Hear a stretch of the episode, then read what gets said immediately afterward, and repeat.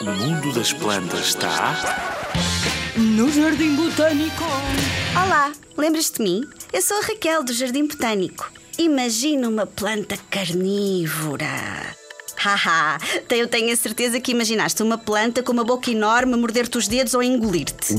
E se eu te disser que as plantas carnívoras são habitualmente pequenas e que comem insetos? Não deixam, no entanto, de ser fascinantes.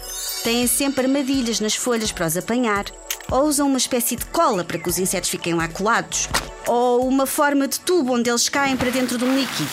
Em qualquer das formas, são estes líquidos produzidos pelas plantas que desfazem o inseto por dentro. E é assim que as carnívoras conseguem absorver um delicioso sumo de inseto. Os esqueletos externos dos insetos ficam nas armadilhas que caem depois. Mas há aqui uma pergunta que fica no ar: por que é que estas plantas comem insetos e as outras não? Tens alguma hipótese?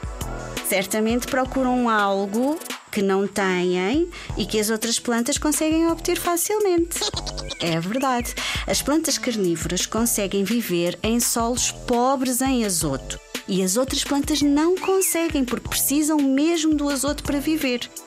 Então, por que que estas plantas conseguem viver lá nesses solos que não têm azoto? Porque conseguem apanhar o azoto que anda a voar.